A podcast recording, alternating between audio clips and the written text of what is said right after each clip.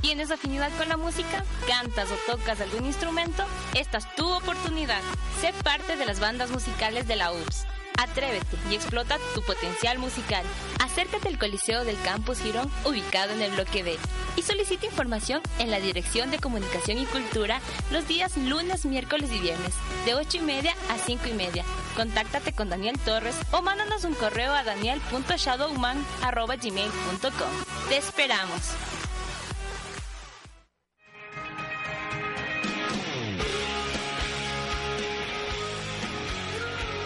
Bajo la piel, un programa que rompe esquemas, informa y te divierte, con segmentos entretenidos como Experiencias, donde conocerás los diferentes proyectos de investigación, vinculación y datos que desconozcas de tu universidad. El Paredón, más irreverente que nunca, donde los estudiantes ahora sí se atreven a preguntar y comentar.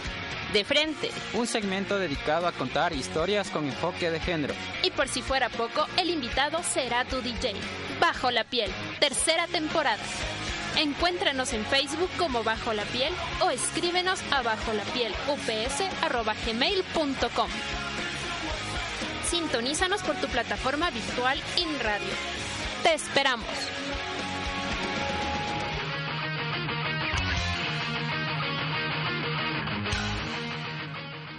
Contamos con la presencia de Hamilton Núñez. Amigos, amigas, buenas tardes. Bienvenidos a un programa más de Bajo la piel en su tercera temporada. Y como escucharon, efectivamente, nuestro invitado del día de hoy es el ingeniero Hamilton Núñez, de, docente de la carrera de Ingeniería Electrónica. Bienvenido, Hamilton. Eh, buenos días, ¿cómo está? Y contamos también con la presencia ahora de Liz. Buenos días, Hamilton. Es un gusto poder compartir con usted un programa más de Bajo la Piel. Buenos días, Pablito.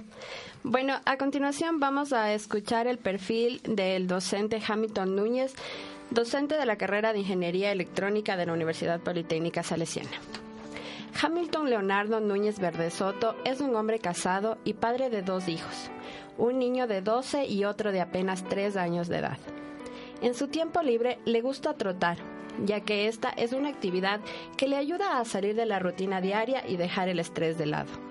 Estudió Ingeniería Electrónica y Control en la Escuela Politécnica Nacional. Actualmente se encuentra culminando una maestría de diseño, producción y automatización industrial, en la cual desarrolla una investigación en ingeniería artificial. Hace cinco años llega a la Universidad Politécnica Salesiana a la carrera de electrónica, donde en la actualidad dicta las cátedras de máquinas eléctricas, teoría de control y coordina la planificación de proyectos de grado. Disfruta mucho del ambiente laboral de la Universidad Politécnica Salesiana y siempre está muy pendiente de los estudiantes que egresan de esta carrera para poder fortalecer y guiar sus investigaciones de grado y de esta forma colaborar con la finalización de su carrera en el tiempo más corto posible. Nuestro invitado de hoy en el programa Bajo la Piel en su tercera temporada es Hamilton Núñez, docente de la carrera de electrónica de la Universidad Politécnica Salesiana. Nuevamente bienvenido Hamilton, así que eh, Hamilton pues está hoy listo y dispuesto para responder todas nuestras inquietudes y preguntas, así que empezamos. Bueno, ¿cómo llega Hamilton Núñez a ser docente de la carrera de electrónica de la Universidad Politécnica Salesiana? Eh, buenos días, antes que todo, mm, eh, antes de iniciar, mejor dicho, quisiera dar un, un saludo a todos mis compañeros de, de, la carrera de Ingeniería Electrónica del Campus Sur. Y bueno, yo tuve la oportunidad de, entrar a trabajar las noches hace cinco años. Entonces, la ventaja que yo tengo es que me quedaba cerca de mi casa. Entonces, fue una gran ayuda. Entonces, yo eh, las tardes en especial, eh, ingresé a trabajando eh, con un solo curso. Pues yo daba una sola materia hace cinco años. Entonces después eh, comenzaron a ponerme eh, la semana, o sea, ya podía trabajar la semana completa. Y Hamilton, ¿qué es lo que más disfrutas del poder ser docente? Eh, lo que pasa es que uno se relaja dando clases, no sé, es mi apreciación. o sea, a mí me gusta estar en el aula conversando con los jóvenes y, y es lo que más me agrada. Es importante tener esa convivencia con los estudiantes también para poder fomentar bien la carrera, ¿verdad? Sí, porque Mm, lo que pasa es que como todos están en el sur, eh, yo he notado que los muchachos son, eh, son bien humildes, la mayoría. Yo he sido docente en otras universidades también a medio tiempo y he notado la diferencia realmente. Sí. Entonces, la mayoría de los jóvenes ahí, de mis alumnos que siempre han sido, yo les noto, o sea, esa humildad que ellos tienen. Entonces, uno como docente se siente a gusto ahí, O sea, si tú te relajas dando clase, los que se estresan son los estudiantes. Eh, no sé, realmente. Lo que pasa es que, por ejemplo, yo a ellos sí les exijo, y eso sí siempre ha sido mi exigencia, eh, la puntualidad. Entonces, yo incluso he tenido problemas con algunos jóvenes. Eh, que a veces llegan atrasados, no los dejo entrar. Hay que impulsar el... ¿Qué impulsó a Hamilton Núñez a estudiar la carrera que tiene? Eh, en realidad eh, mi papá, porque no me gustaba mucho en realidad la parte electrónica. Sí, eh, a mí más me hubiera gustado de pronto estudiar otra carrera, pero mi papá fue en esa época que yo entré a estudiar que quien me llevó de la mano, me acuerdo, y, y, me matriculó y, ya, o sea, como no había mucho que, que decir tampoco, o sea. Pero con el tiempo uno llega a tener un aprecio. Porque uno cuando es joven en realidad muchas veces no sabe lo que uno quiere. Entonces a veces uno necesita una guía. Y ahora, aunque sean, eh, esta carrera que yo he estudiado en realidad se debe a mi papá. Eh, ¿Qué te hubiese gustado estudiar, Hamilton? A mí, eh, en un inicio, me gustaba lo que es medicina. Ya. Sí, me hubiera gustado ser doctor, por ejemplo. Eso me gustaba. ¿Por algo en particular, tal vez? Eh, no, sino que siempre me ha gustado esa carrera, o sea, estudiar medicina. Entonces ahora, eh, ya en la, vejez, ¿no? Yo también estudié una maestría en administración de empresas. Entonces ahí le, me entró un gusto también por la parte de economía. Sí, como un plus, digamos. Me, me gustó esa parte, o sea, la parte financiera. Eh, pero no, no siento un desgano por esta carrera en realidad. Sí.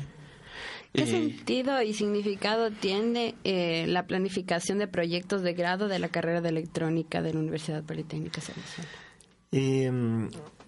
Lo que sucede es que los muchachos se están demorando mucho, o sea, en, y es un problema para ellos que una vez que egresan, acaban todas sus materias, eh, hacer el plan de, proyecto de grado.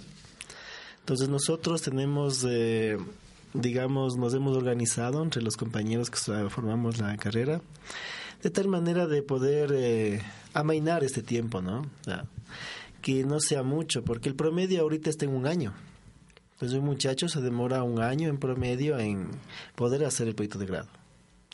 Y ha habido casos eh, terribles, digamos, de muchachos que han se demorado más de eso. Ha habido casos donde han pasado hasta los dos años. Entonces, en realidad ese tenemos que mejorar ahí. Sí, y eso es lo que todos estamos haciendo ahorita, tratando de que ese tiempo de los del año, que es el promedio, por lo menos se reduzca a unos nueve meses. ¿Qué temas o qué líneas de investigación están trabajando? Nosotros en el área de electrónica tenemos dos, eh, o sea, tenemos dos áreas, ¿no? Una que es la parte de telecomunicaciones y otra que es la parte de sistemas industriales. Entonces, eh, estamos un poco divididos los docentes ahí, ¿no? Tenemos compañeros que se dedican solo al área de telecomunicaciones, entonces sus proyectos en esa área pues son de ellos, ¿no? Nosotros estamos dedicados al área de lo que es sistemas industriales, la parte de automatización en sí. Entonces, en, ese, en esa área de sistemas industriales tenemos algunas líneas que es sistemas de control, la parte de robótica, inteligencia artificial. Entonces, eh, depende, ¿no? Los muchachos en qué área se sientan más a gusto. Entonces, dependiendo de en qué área ellos se sientan más a gusto, se le ubica al docente.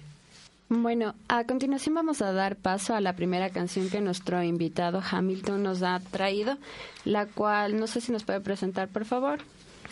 Ah, la canción es de Axel de Celebra la Vida. Escuchemos, por favor. No sé si soñaba, no sé si dormía y la voz de un ángel dijo que te diga, celebra la vida.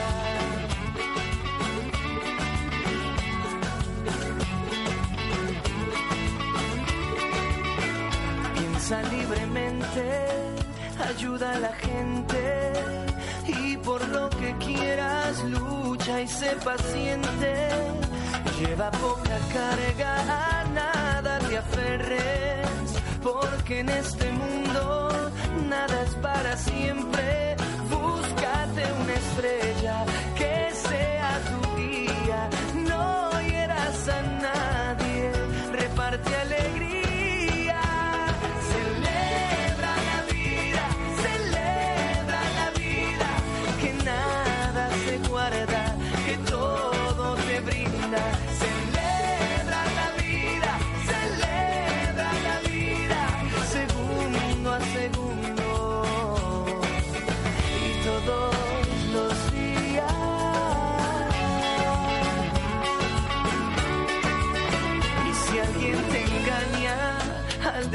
decirte quiero, pon más leña al fuego y empieza de nuevo.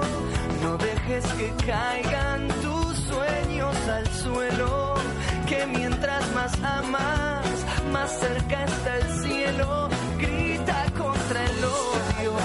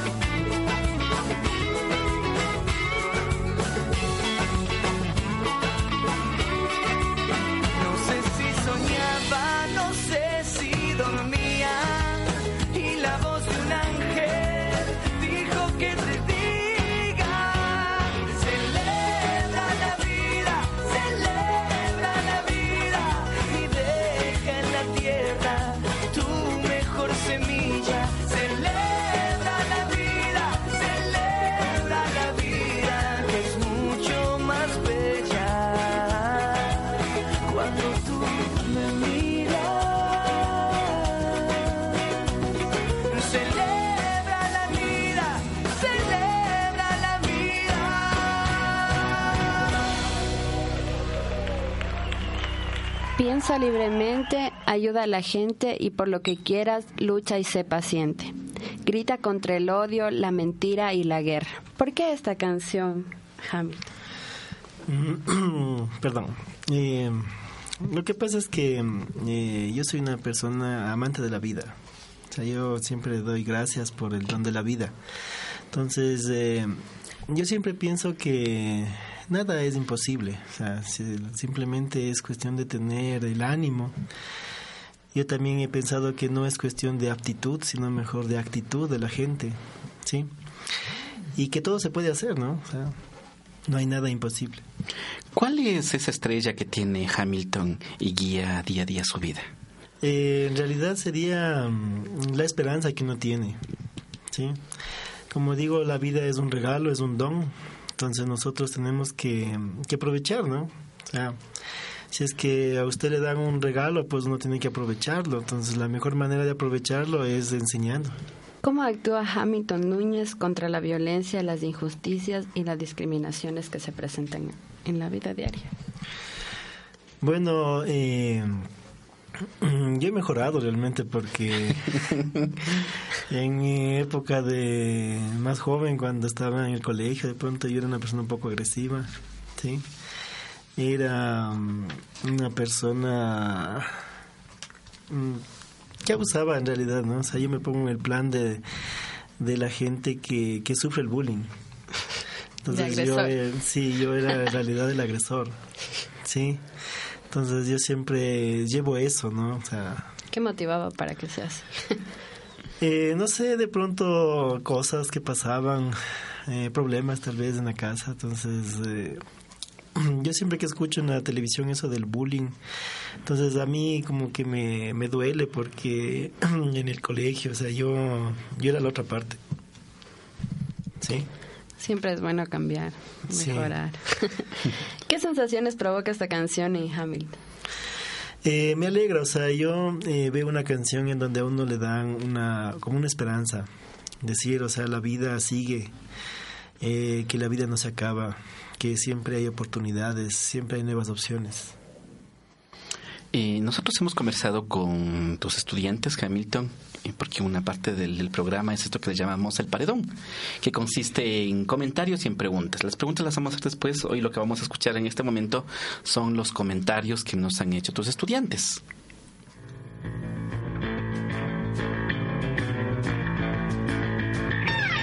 El paredón. Más irreverente que nunca un segmento donde los estudiantes se atreven a preguntar y opinar sobre las clases que imparten nuestros maestros. Con respecto a la forma de enseñar del docente es muy muy práctica. Realmente eh, no se complica con tanta teoría y nos indica lo que nos va a servir a futuro como, como ingenieros. Entonces básicamente sería eso, sería que, que es mucho más práctico. El ingeniero Hamilton Núñez en las clases se dispone a enseñar lo que realmente se necesita, no, no como otros profesores que enseñan hasta lo último, pero Salinge nos enseña lo práctico, lo que, lo que es necesario. Este, a mí me agrada la forma en que el ingeniero eh, enseña la materia eh, de teoría de control porque te, da da específicamente lo que te va a servir y no te, no te ahoga mucho con teoría y, cosas así como, como ese otro profesor que da la misma materia.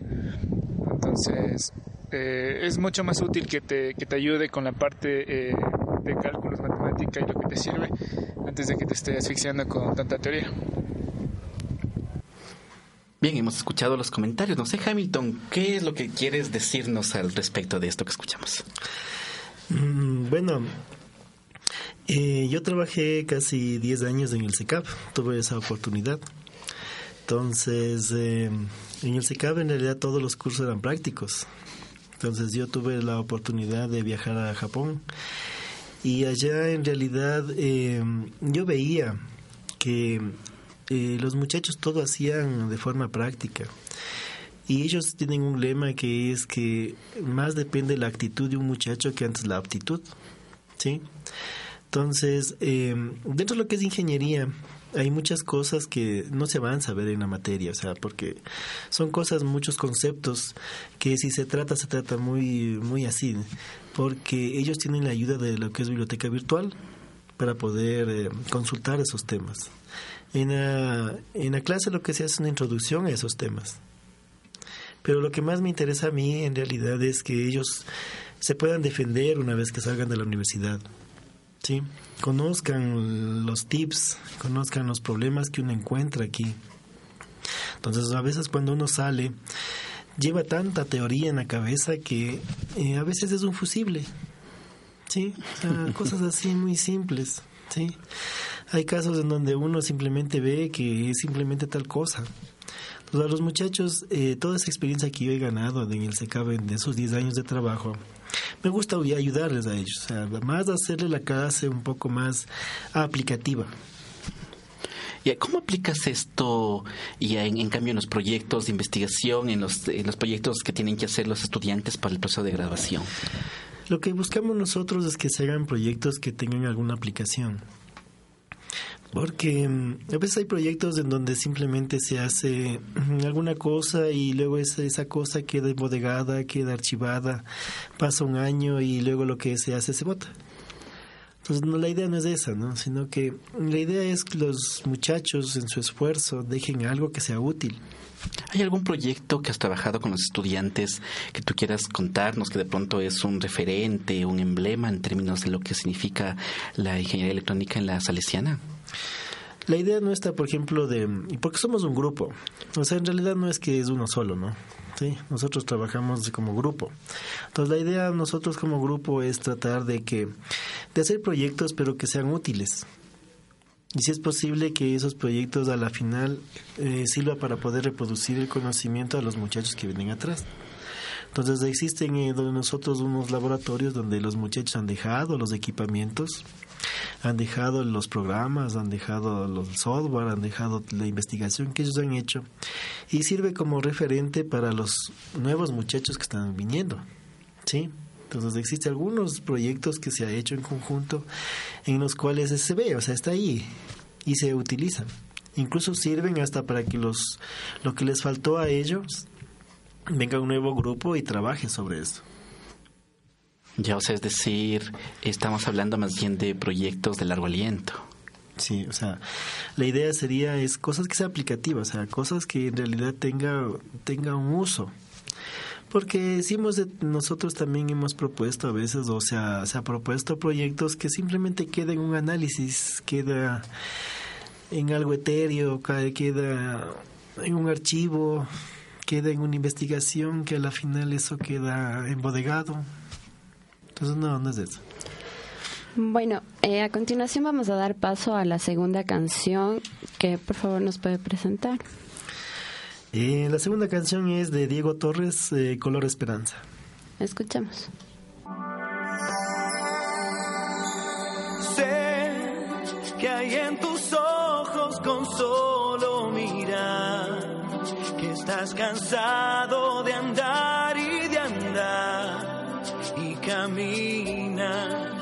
girando siempre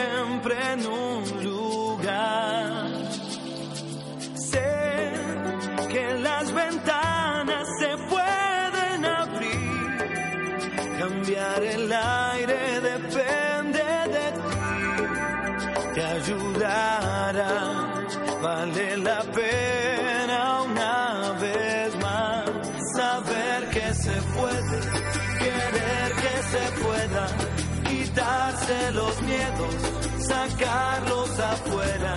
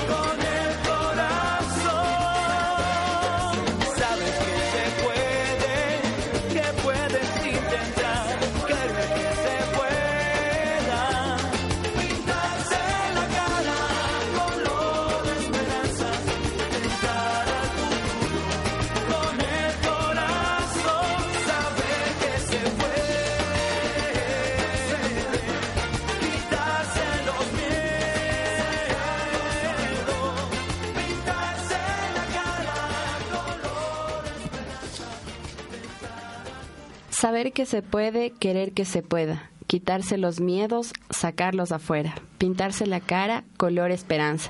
Entrar al futuro con el corazón. Hamilton, ¿tienes esperanza en el futuro de la juventud que día a día se prepara académicamente en la Salesiana? Eh, sí, em, o sea, a mí me da gusto ver a los muchachos que están ahí en el aula. O sea, incluso ellos tienen una ventaja porque ellos están formando para ser personas de bien. ¿Sí? Entonces ellos están estudiando, porque la idea de un docente no es solamente llenar la cabeza de fórmulas y ecuaciones, sino también informarles, a veces conversar con ellos. Hay casos, situaciones en donde uno no sabe lo que le pasa a los jóvenes. Entonces muchas veces a lo que uno conversa a veces con los muchachos, ellos eh, conversan sus problemas que tienen en la casa, tienen dificultades, a veces parientes con enfermedades a veces graves. Entonces eso uno desconoce. ¿sí? Entonces uno a veces los muchachos no vienen, los muchachos se ausentan, pero no es a veces porque ellos quieran. Pero como les digo, yo realmente me da gusto cada vez que veo un joven en el aula, o sea, digo, no, o sea, él va a ser una persona de bien, o sea, él está aquí estudiando, formándose, es porque quiere ser, mejorar, ¿no? O sea, salir de tal vez donde está. ¿Y tienes esperanza con tus colegas de la carrera? Eh, bueno, sí, nosotros hemos eh, logrado hacer un bonito grupo. En realidad, en, en el sur, o sea, eh, nos llevamos muy bien. Muchos hemos sido compañeros en las aulas, o sea, en calidad de alumnos. Ahora estamos en calidad de docentes, entonces... Al otro lado. Al otro lado, ¿no? Entonces, en realidad se ha hecho un bonito grupo de trabajo.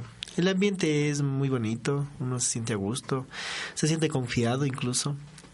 Entre nosotros hemos visto que se ha hecho una camaradería, incluso nos apoyamos eh, en lo que son ejercicios, clases, algo pase.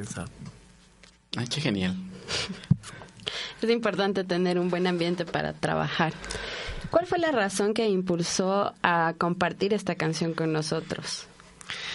Eh, la esperanza en realidad, porque como dicen, ¿no? La esperanza es lo último que se pierde. Entonces, a mí me gusta siempre pensar así, o sea, que nada es imposible en este mundo. En realidad todo se puede hacer. Está ahí las cosas. Lo que necesita es que hacer uno que las cosas pasen. No, si yo realmente soy una persona que no cree en el destino, yo realmente soy una persona que pienso que uno mismo se lo labra, o sea, se hace su propio futuro. Entonces, eh, ahí viene la esperanza. Entonces, uno tiene la habilidad, tiene la, la sapiencia, pedir incluso de pronto ayuda, pero hay una esperanza, o sea, para poder hacer las cosas. Y entonces, ¿qué sentido tiene la música en la vida de Hamilton Núñez? Que bueno, yo siempre pienso en que el futuro siempre hay que planearlo. En realidad uno no puede hacer las cosas esperando a que sucedan, o sea, sino que uno tiene que hacer que pasen. ¿Y qué tanto disfrutas de la música, Hamilton? Eh, bueno, en realidad no tengo mucho tiempo para escuchar música. Yo digo porque nos ha traído, de hecho, canciones muy bonitas, ¿no? Eh, lo que pasa es que me gusta canciones que levanten el ánimo, ¿sí? Ah, yo soy una persona muy conversona. Sí, me gusta conversar mucho, entonces... Eh, no me gusta ver a las personas tan tristes de pronto eh, siempre me gusta que estén alegres, que sepan que la vida es bonita, que siempre están... O sea, se puede salir de cualquier problema que uno tenga. Bien, y ya que te gusta conversar, efectivamente, nosotros vamos ahora a la segunda parte del segmento El Paredón. Ahora, en cambio, vamos con el tema de las preguntas. A tus estudiantes te tienen varias preguntas, así que escuchamos la pregunta y tú respondes. Si son cinco preguntas, así que vamos a ir respondiendo a medida que vayan preguntando tus estudiantes. Escuchamos.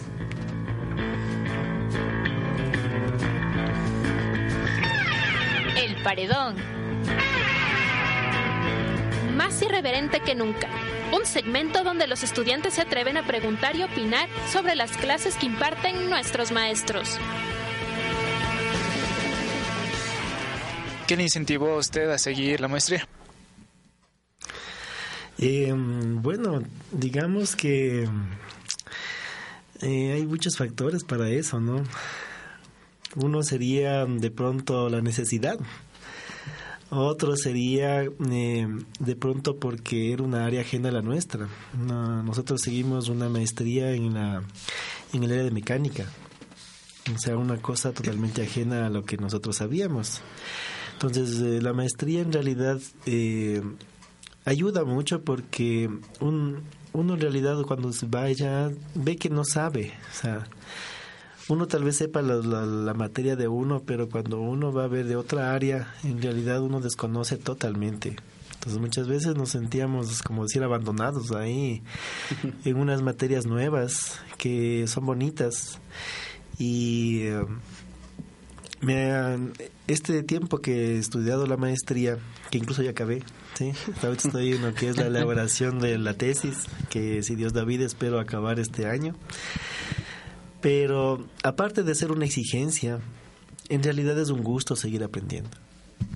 Eh, ¿Sobre cuál estás haciendo la, la tesis? Yo estoy haciendo un tema que tiene que ver con inteligencia artificial. luego, luego te vamos a preguntar sobre la inteligencia artificial, ¿no? Pasamos con la segunda pregunta.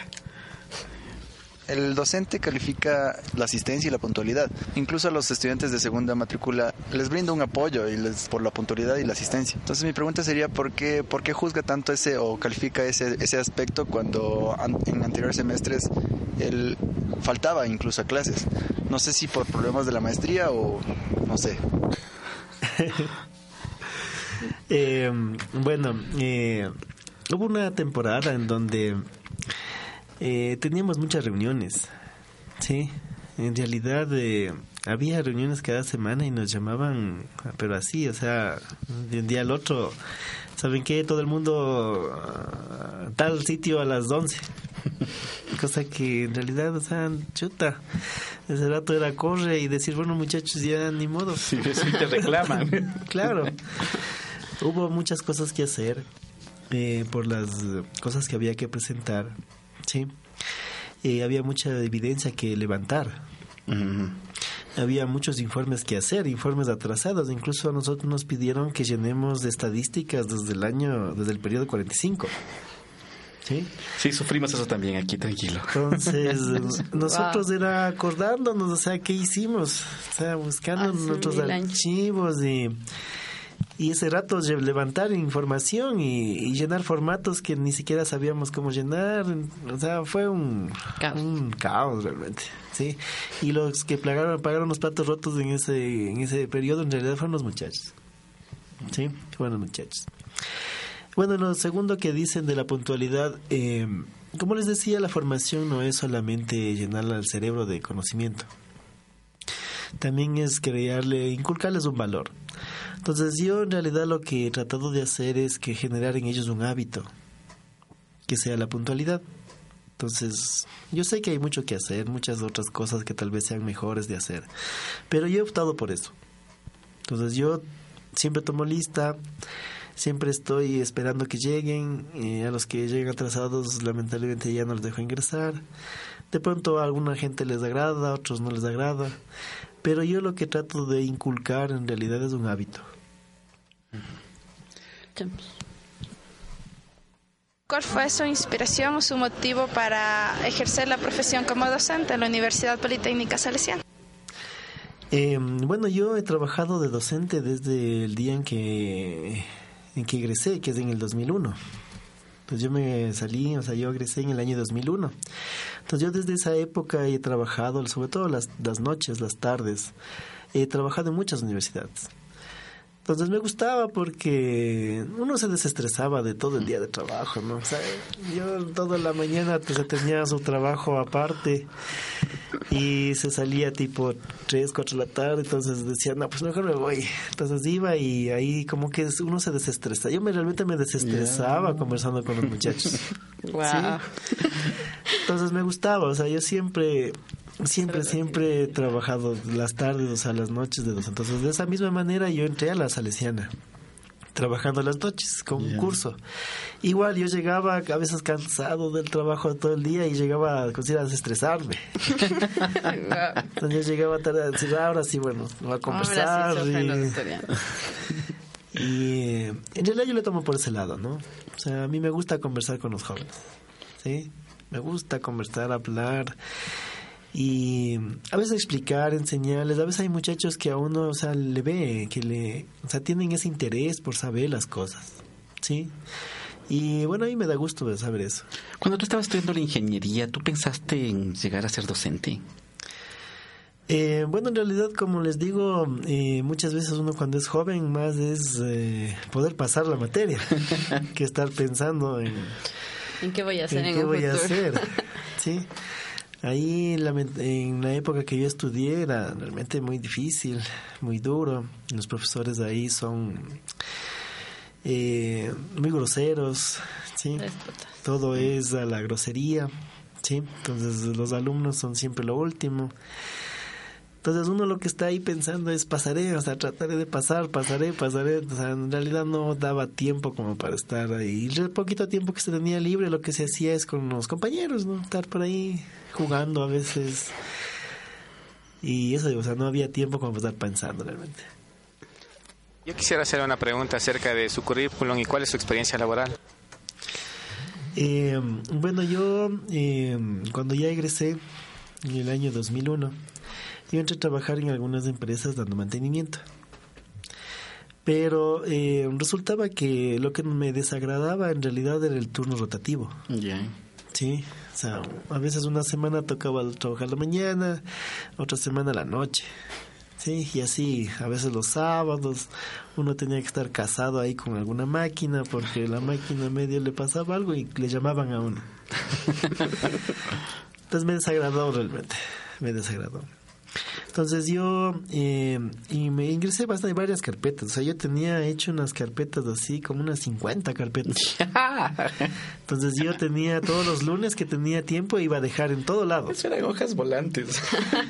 Sí, me acuerdo, iba a dejar en todas partes, todas partes. Y de una de esas me llamaron del SECAP. Entonces yo entré a trabajar en el SECAP en el año 2004. Entonces yo entré a trabajar ahí de planta. ¿Qué hacías ahí? Eh, entré primero como eh, instructor, porque ellos no le llaman docente, son instructores. Entonces para mí fue, fue un choque porque uno como tanta teoría que tenía en la cabeza, llega ya y en realidad todo era práctico. ¿Sí? Ya, equipos y tanta cosa que había que hacer, enchufar, conectar, o sea, todo era práctico. Entonces fue un choque realmente, ¿no? Y me ha servido porque yo he aprendido muchas cosas de ahí. ¿Sí? Ahí trabajé de instructor, luego me pasaron, eh, fui eh, jefe de área, del área electrónica ahí en el SECAP.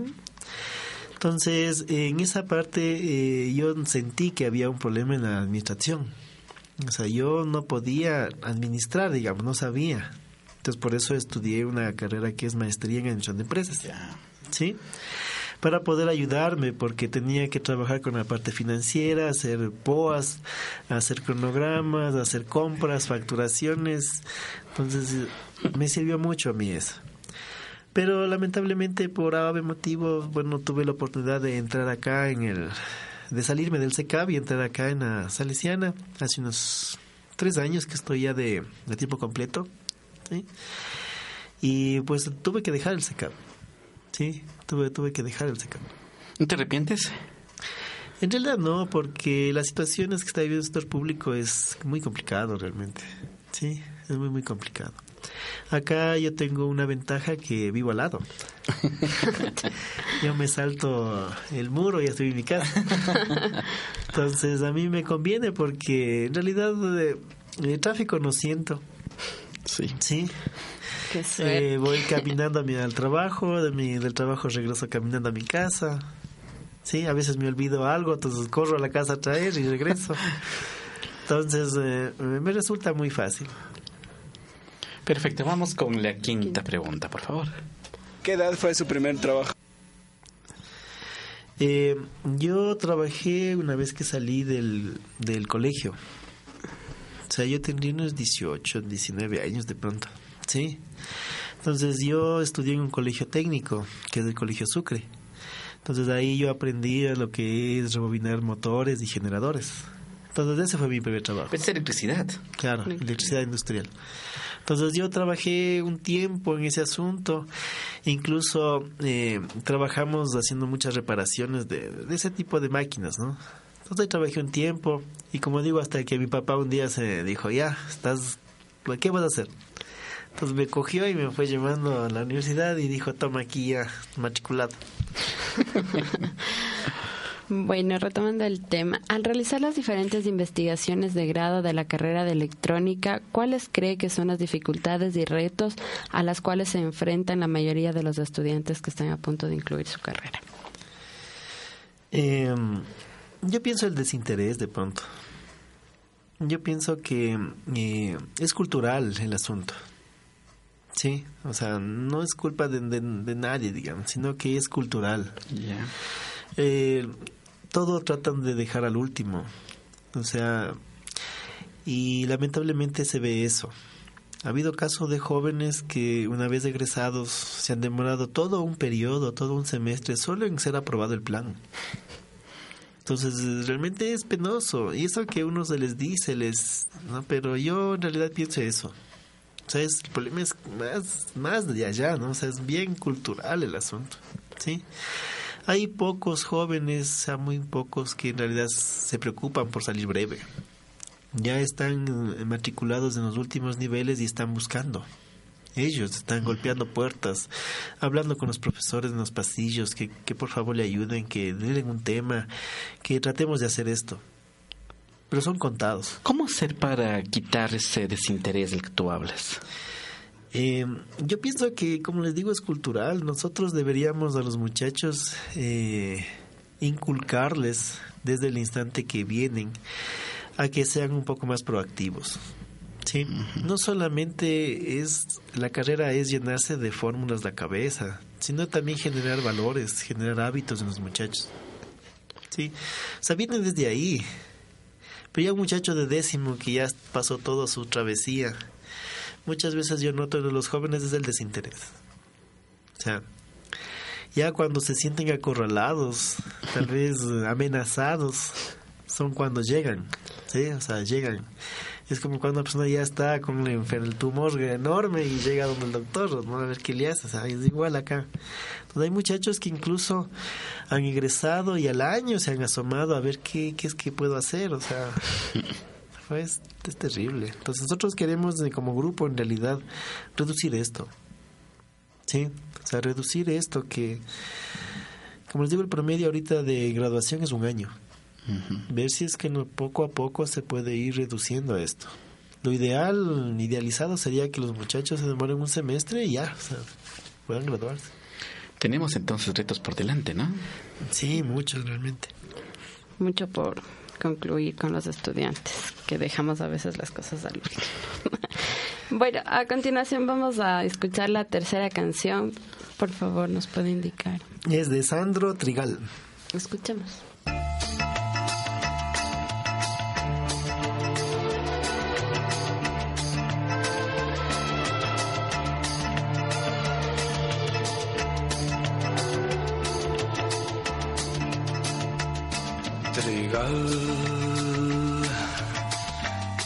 Donde mis manos se dilatan, se comprimen y arrebatan el color de tu trigal, trigal, ay, trigal. Dame el trigal de tus amores para calmar viejos dolores el pan de tu trigal, con el pan de tu trigal, trigal, ay, trigal. Trigo maduro ahí en tu pelo robo quizás la luz al sol. Yo soy el dueño de tu fruto, soy el molino de tu amor. Ay, trigal. Dame tu surco y dame vida. Borra mi tiempo y esta herida si es mío tu trigal. que si es mío tu trigal.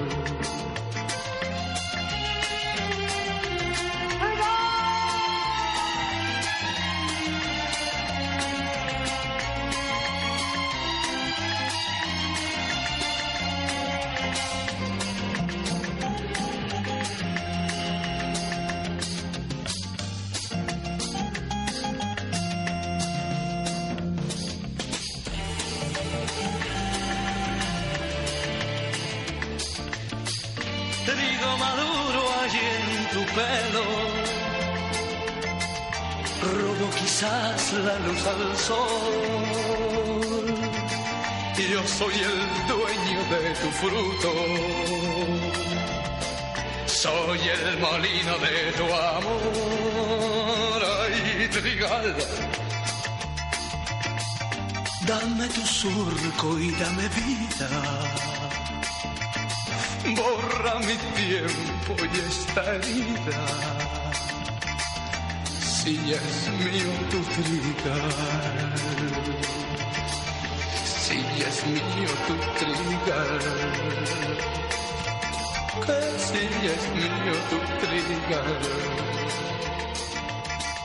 que si es mío tu trigal. Trigal donde mis manos se dilatan se comprimen y arrebatan el calor de tu trigal. Hamilton Núñez se considera un hombre romántico. Eh, sí, en realidad sí. ¿Qué inspira a Hamilton? eh, de pronto, yo soy un poquito, no tan, no un poquito, ¿no? Yo soy bien chapado a la antigua. sí. Digamos que eh, me gusta que las cosas eh, sean como antes, ¿sí? Eh, un poquito caballeresco, me gusta de pronto abrir las puertas a las damas, ¿sí? Me gusta, eh, mm, o sea, eso, ¿no? O sea, ser un poco caballero con las cosas. De pronto es por... Eh, mi abuelita me inculcó eso, ¿sí? O sea, me lleva muy muy a lo, a lo antiguo, o sea, eso me, me agrada, me gusta. Y, y, creo que es por eso, digamos, yo te, te, quiero preguntar, porque de hecho Sandro es de una generación anterior a la tuya. Entonces la pregunta ah. es, eh, ¿cómo llegaste efectivamente a descubrir esta canción y a Sandro? Eh, lo que pasa es que Sandro siempre me ha gustado, o sea, la forma de ser de él.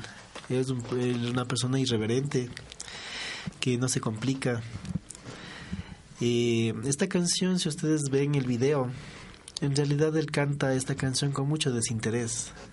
¿Sí? O sea, como que no le interesa cantar esto. ¿Sí? Y me gusta mucho la canción es porque eh, en un inicio él da a entender como que él vive del trigo. ¿Sí? Mm. Y por eso es su desdén. Da a entender que él es un agricultor, de pronto. ¿sí?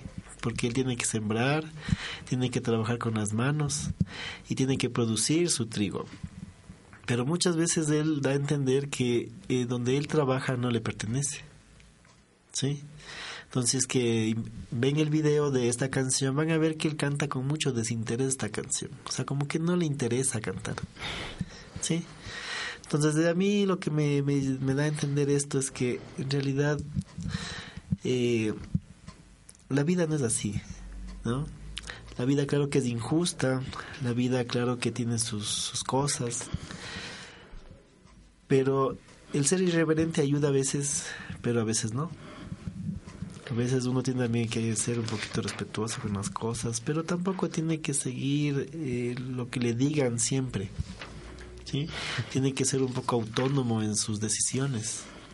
Entonces me gusta mucho la, la actitud que tomaba Sandro que él cuando estaba en un escenario, él no le importaba que le vean, él simplemente bailaba para él, o sea, hacía sus cosas, sus gestos. Era una persona muy, muy, muy libre, digamos, se sentía libre. Entonces eso es lo que me agrada. ¿Cómo relacionaría, no sé, Sandro, la forma de ser con su profesión, con, con su vida diaria, con usted? Eh, bueno, o sea, eh, yo pensaría un poquito en lo que sería la libertad. ¿Sí? ¿Ya? eh, los muchachos ahora tienen mucha más libertad que antes nosotros, ¿sí? Pero la idea es que esa libertad no sea un libertinaje. Entonces, ¿libertad en qué sentido? Los muchachos tienen ahora libertad para poder escoger mejor su vida, sus, sus carreras, mejor escoger sus amistades, ¿sí? Yo siempre les inculco a mis jóvenes que no se casen jóvenes, ¿sí? Que estudien, que se preparen, vivan su juventud, ¿sí? Si es posible, eh, se gradúen pronto y puedan vivir su profesión, pero solos, o sea, sin, o sea ellos disfruten sus vidas, porque una vez que los muchachos de pronto ya se casan, ya dejan de ser libres, ¿sí? Ya dejan de ser libres. Entonces yo a mis muchachos siempre les inculco esto, entonces yo veo, por ejemplo, en este autor Sandro esa irreverencia que él tenía, ¿sí? Que él quería su libertad, o sea, ¿sí? No o sea, que ser autónomo en sus acciones. Eh, retomando un poco el tema de los procesos de investigación y lo que tú haces como docente e investigador, mm, cuéntanos un poco más, ¿qué es esto de la inteligencia artificial? Eh, bueno, no es tan nuevo, ¿no? Incluso hay películas de eso, ¿no? Sí. Esta inteligencia artificial en realidad viene de emular a nuestro cerebro. ¿Sí? Entonces, después de dos mil años nos hemos dado cuenta que lo que hablaron los, estas personas sabias, los estos filósofos griegos, tenían razón, ¿no? O sea, que en realidad todo está en nuestro cerebro. ¿Sí? Entonces ahora la electrónica, la informática, trata de emular esto, ¿sí? De tal manera de nosotros poder utilizar esto para generar algún tipo de automatismo.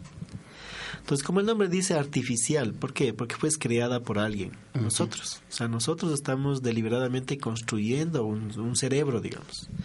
Estamos construyendo un dispositivo que pueda tomar sus decisiones, pueda aprender, eso tiene que ver con inteligencia artificial. Eh, como país, eh, como Universidad Salesiana, eh, ¿cómo estamos en eso? Porque es de hecho una tecnología, ¿no es cierto? O sea, ¿cómo, cómo vamos con eso? Em, estamos avanzando bien porque los nuevos proyectos de grado realmente que se, se, se trata de sacar, hemos, hemos tratado de sacar en esta línea. ¿Sí? La Universidad tiene ahorita eh, equipo disponible como para poder nosotros eh, trabajar en esta área. ¿sí? O sea, la universidad dispone de estos equipos. Y es el futuro. En realidad este hay mucho que investigar. O sea, es una materia que recién desde los años 60, 70 está como que recién dando su dando sus primeros pasos. O sea, hay mucho que hacer por esto. ¿Estamos entonces preparados para asumir ese, ese reto y esta línea de investigación, de aplicación? Estamos iniciando, ya, para iniciar tenemos los recursos, para mantenernos no sé. O sea, tendríamos que en el camino ir haciendo y buscando las, lo, lo, que, lo que falte, ¿no? Pero para este momento de inicio sí disponemos de los recursos. Perfecto. Muy interesante. Bueno, a continuación vamos a dar paso a nuestro segmento de frente, donde el tema de nuestra historia de hoy es la música y su incidencia en temas de género.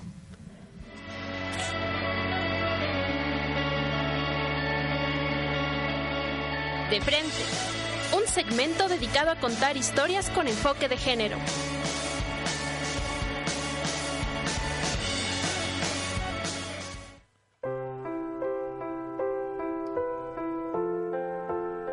A lo largo de la historia, se ha visto que muchos personajes de la música han optado por cantar mensajes de igualdad e inclusión, y es que la música tiene el poder de llegar a los lugares más profundos del corazón. Se dice que somos la comida que comemos, los libros que leemos y la música que escuchamos. Y es por eso que preguntamos a nuestros compañeros cómo ha influido la música en cuanto al tema de género. Sí ha habido un cambio gracias a, las, a, las, canciones, porque toda la gente las escucha y si es que es gusto de las personas, pues aún más. Y algunas personas, no todas, ¿no? Se van a poner a, a pensar en lo que dice la letra, a discutir y a exponerlas. El amor es un sentimiento o cualquier cosa que cantes, creo que es la perspectiva de cada persona. Y si en las canciones escribieran algo sobre defender, estaría bien porque es, es sentimientos de ellos y tenemos que respetarlos creo que no ayuda porque la verdad me da la impresión de que ayuda como que a estigmatizar más porque sí los jóvenes eh, son conscientes de las imágenes algunos pero otros no pero en cuestiones de personas qué sé yo pasadas de los 30 que son las que tienen los prejuicios más arraigados no ayuda incluso complica la situación porque dice ve lo que miran nuestros jóvenes o sea personas besándose y en realidad como que el mensaje no está muy claro de lo que de lo que realmente se quiere transmitir? Eh, bueno, yo opino que sí, que la música sí ayuda bastante a, a entender a las personas y a saber a saber qué es lo que ellas necesitan y cómo comportarnos con ellas. Entonces, eh, yo creo que te marca una ideología, una cultura y te puede sensibilizar. Eh, hay varias canciones de diferentes géneros que, que tienen buen mensaje y, y luchan contra, este, contra estereotipos, contra varias cosas malas que tiene la sociedad.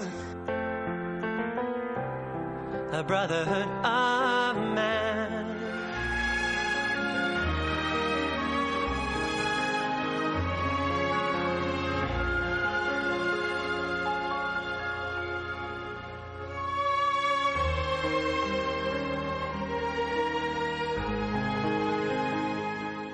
Hay una especie de magia en la música, y es que la música puede cambiar el mundo.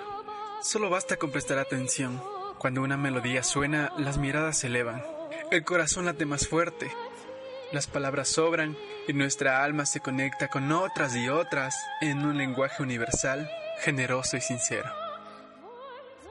La música toca en nosotros los más nobles sentimientos del corazón. Es el alma hablándole al alma. Es un puente y un camino para encontrarnos. La música nos emociona nos invita a abrazarnos, unos con otros, estos con aquellos, los de allá con los de acá. La música puede sacar lo mejor de nosotros, la alegría, el esfuerzo, el compromiso, la exigencia, el orden, la paciencia. La música nos recuerda que estamos vivos, que podemos ser mejores, más auténticos, más libres y llenos de sueños. Soñemos con un mundo lleno de música, porque seguro será mejor. Y si soñamos y nos emocionamos y lo mejor de cada uno sale a la luz, y si la música puede lograr eso, entonces la magia funciona y así el mundo cambia.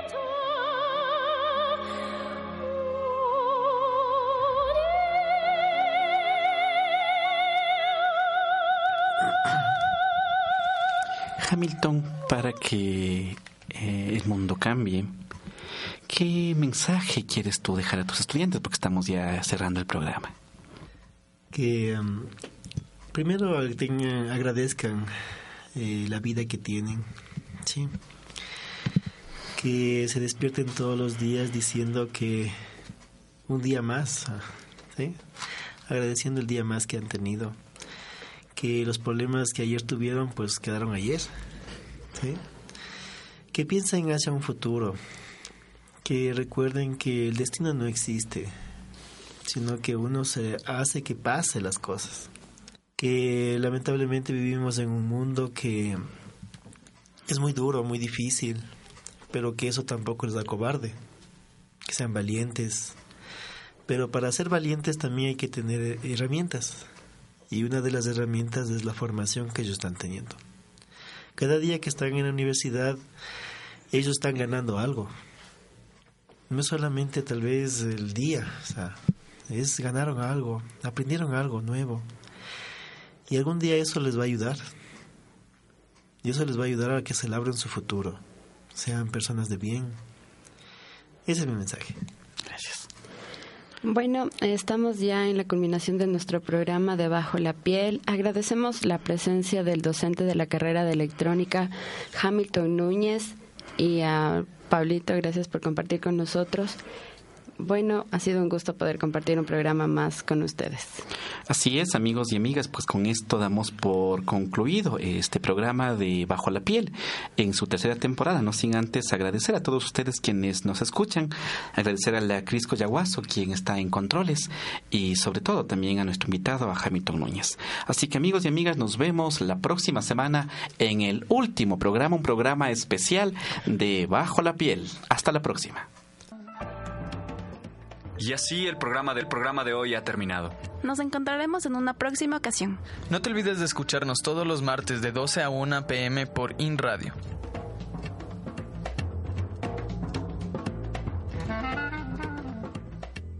Un, dos, tres. Un, dos, tres. Cha, cha, cha. Mm, No, no, así no era. Uno, dos, tres. Un, dos, un, dos, tres. Cha, cha, cha. ¿Qué haces, Dianita, moviendo el esqueleto? Qué malo, estoy tratando de hacer unos pasitos que me enseñaron. Se ve que te encanta bailar. Mejor vamos al club de baile de la U. Ahí puedes aprender a bailar un merenguito, Es merengue, no merengue. una cumbia o una bachatita. En serio, no sabía de ese club, pero dale, dale, inscribámonos para ser pareja de baile.